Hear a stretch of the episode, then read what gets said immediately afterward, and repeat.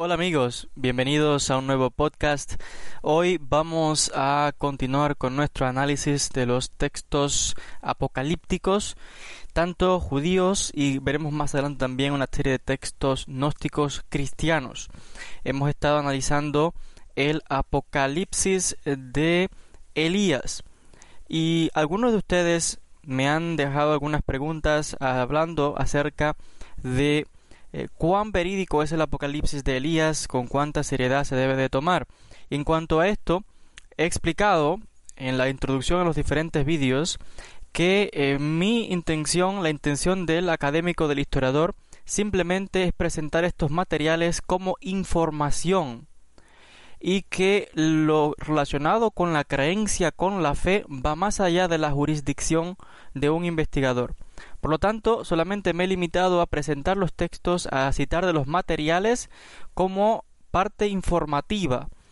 Y eh, recordando que en este caso particular el Apocalipsis de Elías es un texto de base copta cristiana, por tanto es un texto que los cristianos de Egipto y otras comunidades ortodoxas en el Medio Oriente creen en este texto y creen en lo que se narra, que es un texto que no es conocido entre los cristianos de Occidente, de Europa, América, ya eso es otra cosa.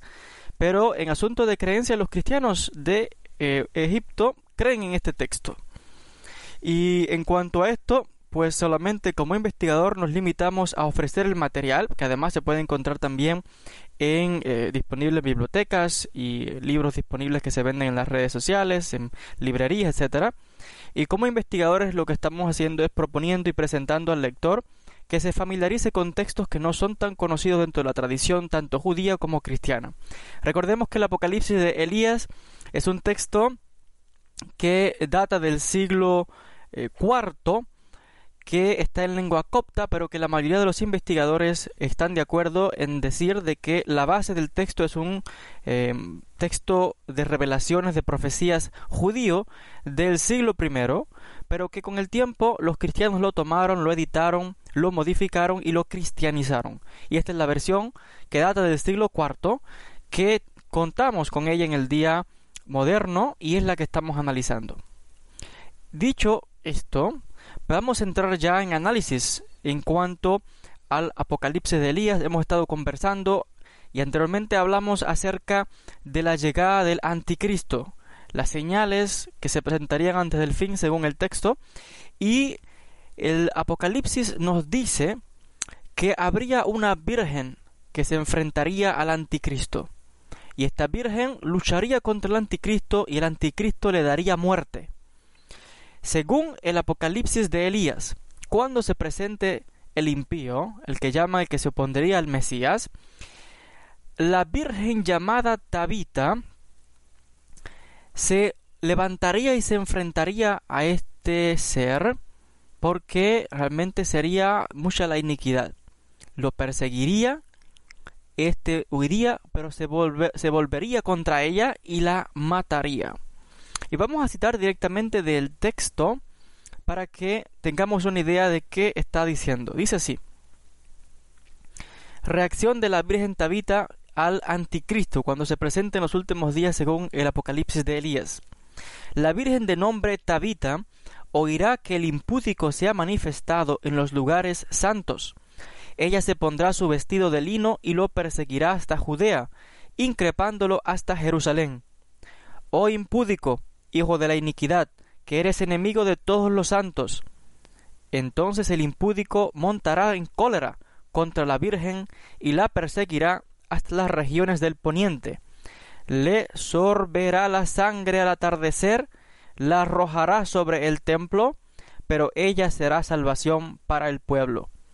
Ella se levantará al amanecer, estará viva, y le increpará diciendo Impúdico, no tienes poder sobre mi alma ni sobre mi cuerpo, porque yo vivo en el Señor en todo momento. Has arrojado mi sangre sobre el templo y ha sido salvación para el pueblo. Encontramos este relato realmente misterioso, esta virgen que se enfrenta a este ser. Los acontecimientos, como narra el texto, tendrían lugar en Jerusalén. Y si está diciendo que incluso este anticristo la arrojaría sobre el templo. Es que el templo, según la profecía de este Apocalipsis, estaría construido para que esto pueda tener eh, cumplimiento. Y lo interesante es en cuanto al misterio, ¿quién es esta Virgen Tabita? Bueno, aquí depende otra vez la tradición que estemos analizando, porque al parecer bien pudiera hacer referencia, y hay un pasaje en el libro de Hechos de los Apóstoles, capítulo 9, versos 36 al 43, que nos habla de una mujer llamada Tabita, que según se dice, ella hacía muy buenas obras y un día cayó enferma y se murió. Y resulta ser que el apóstol Pedro se encontraba cerca de allí, lo llaman y él la resucita. Así que encontramos luego, luego a esta Tabita que se convierte en una santa dentro de la tradición de la Iglesia Católica, al parecer, y también la encontramos como venerada probablemente por los cristianos coptos de Egipto. Así que cuando el Apocalipsis de Elías, si tenemos como base y decimos que es un texto editado en Egipto por los cristianos de Etiopía, perdón, de Egipto, y que decimos que en cuanto al contenido ha sido cristianizado por ellos, o fue cristianizado por ellos en el siglo IV, pues bien pudiera hacer referencia a esta eh, virgen o esta muchacha, aunque el, texto de Hechos no dice que fuese virgen, pero en la tradición cristiana pues se hacen una serie de alteraciones como esta, y vemos a través de la historia, y bien pudiese ser ella.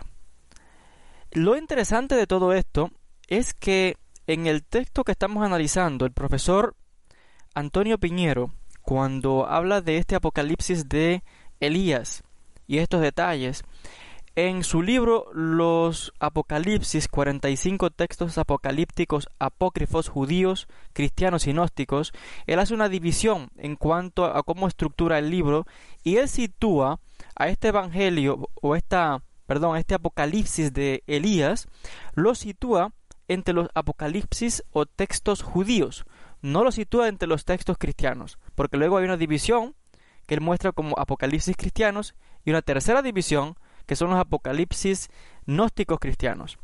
Ahora, vuelvo a enfatizar, probablemente se deba a que tiene un texto como base judía que luego fue cristianizado. Pero me llama poderosamente la atención y por ello lo menciono en cuanto a estos detalles de el Apocalipsis de Elías y vemos entonces las connotaciones cristianas que va revelando este texto. Lo que sucederá después, según las profecías de este Apocalipsis, es el enfrentamiento entre los profetas Enoch y el profeta, en este caso Elías, que van a descender del cielo y se van a enfrentar al anticristo. Y sobre esta gran batalla que tendría lugar antes del fin, según el Apocalipsis, vamos a hablar en el próximo vídeo. Realmente vemos que son una serie de detalles muy, pero muy apasionantes, cargados de acción y vemos muchísimo revelación, profecía según este texto de la tradición copta cristiana de Egipto en cuanto a los últimos días, la aparición de este tal eh, anticristo o antimesías, aquel que se opondría al Mesías, y los enfrentamientos, las persecuciones que tendrían lugar contra los siervos de Dios en los últimos días. Un texto realmente que ha sido muy comentado, vuelvo a enfatizar dentro de la tradición y también dentro del mundo de la academia, los historiadores y eh, los eh, expertos en temas también religiosos, es un texto que ha sido muy comentado, estudiado, porque realmente revela detalles muy sorprendentes sobre estas revelaciones del final de los tiempos. Hasta aquí con el podcast del día de hoy en cuanto al enfrentamiento de la Virgen Tabita con el Anticristo en los últimos días según las revelaciones del Apocalipsis de Elías. Como siempre, les agradezco a todos por la atención, les envío un gran saludo y hasta un próximo encuentro donde vamos a continuar con más sobre estos textos apocalípticos que realmente son muy pero que muy fascinantes. Un saludo para todos ustedes.